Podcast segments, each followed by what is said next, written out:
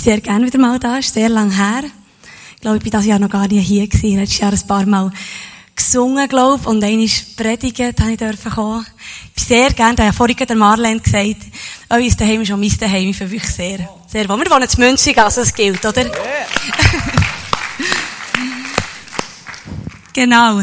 Ähm, ich habe die Serie sehr gerne, das Midnight Jesus, weil ich dort wie die Freiheit haben können, bekommen, über etwas erzählen, was mir sehr auf dem Herzen ist. Und das immer sehr gern. Ich bin eine Person, wenn ich Sachen erzähle, das muss mein Herz sein, damit ich es erzählen kann. Sonst, sonst merke ich, wie, dass, dass ich mir sehr schwer tue, über Sachen etwas mehr vorzubereiten drauf und dann das wie überzugeben, wenn es noch nicht in meinem Herzen ist.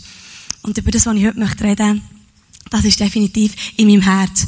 Wir haben im Juni ähm, Jerika, Heilige Geist. Ich denke, ihr habt das auch gehabt in Thun. Und wir haben gelernt, dass wir den Heiligen Geist brauchen, für dass wir überhaupt einen Zugang haben zu Gott. Also wir brauchen den Heiligen Geist, der in uns innen lebt, der in uns innen freigesetzt ist, wo, wo, wo soll, wo soll ausgelebt werden. Und als ich meine Predigt vorbereitet vor einem halben Jahr, oder besser gesagt, das, das Thema aufs Herz bekommen, habe ich dann gedacht, aber das kann ich doch nicht reden, Herr. Das ist so krass. Das passt ja vielleicht auch gar nicht. Und und dann habe ich das wie ein bisschen auf mich zugekommen und dann kommt die Serie Heilige Geist und ich bin sehr berührt gewesen, weil ich gemerkt, Herr, du hast das ja geplant. Also, du hast ja, du hast das ja geplant, dass jetzt der Heilige Geist kommt und, und ich mit meiner Message, das, was ich möchte erzählen, das perfekt oben drauf passt. Und zwar möchte ich heute über einen Satan reden. Wirklich einfach über einen Satan. Und dann denken vielleicht jetzt, das ist doch komisch, das ist doch krass. Meiner Satan, was haben wir mit dem zu tun? Eigentlich haben wir nichts mit ihm zu tun und gleich aber relativ viel. Und ich habe in diesem letzten Jahr, viele wissen vielleicht von euch, dass wir in Amerika waren ein Jahr und dann bin ich heimgekommen und das so, es war so tief in meinem Herzen gewesen, die Beziehung zu Jesus zu leben. Im Verlauf des Jahres habe ich aber gemerkt, dass jemand da ist, der das hasst dass ich meine Beziehung zu Gott lebe. Also jemand ist da, wo mich immer wieder kontinuierlich hindert dran, dass ich mit meiner Beziehung zu Jesus kann wachsen kann. Dass ich kann wachsen in Autorität, kann wachsen in, in Erkenntnis, dass ich kann dranbleiben in Disziplin mit dieser, in dieser Zeit.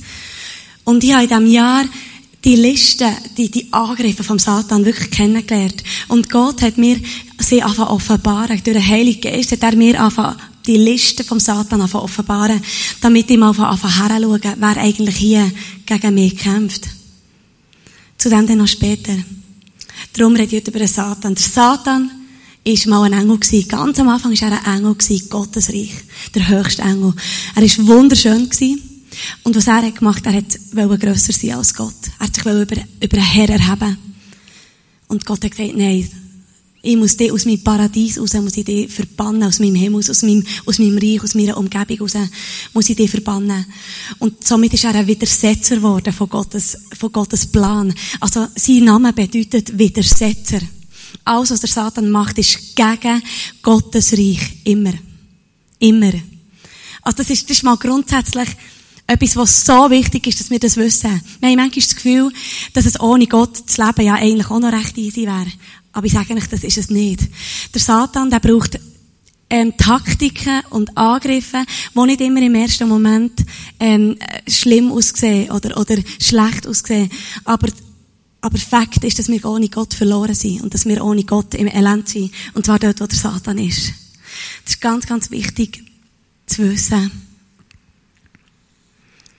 In Matthäus 13, 19 lesen wir, wer die Botschaft von Gottes neuer Welt hört sie aber nicht versteht, bei dem kommt der Satan und reißt die Saat aus seinem Herzen.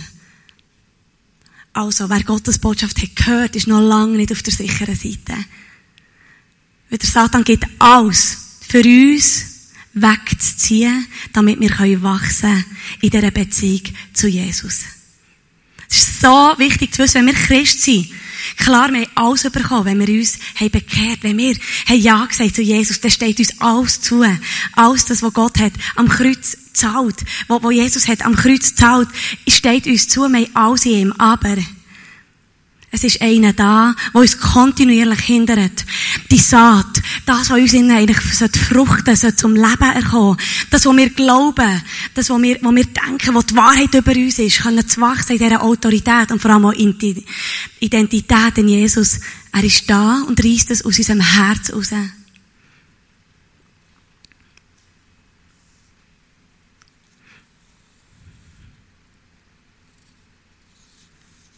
Ich möchte mal mit euch zusammen ein paar so Angriffe anschauen vom Satan. Ich denke, am einen oder anderen sind die wohl sehr bekannt. Mir sind sie sehr bekannt. Das eine ist Entmutigung. Das kennen wir, oder? Wenn unsere Seele betrübt ist, wenn wir entmutigt sind. Ich kenne das sehr, sehr gut. Wir sind sehr, ich bin sehr viel immer wieder entmutigt gewesen, wenn Sachen nicht so sind gelaufen, wie ich sie mir vorgestellt habe. Manchmal hat es der Satan sogar geschafft, eine Vision, die ich von Gott habe bekommen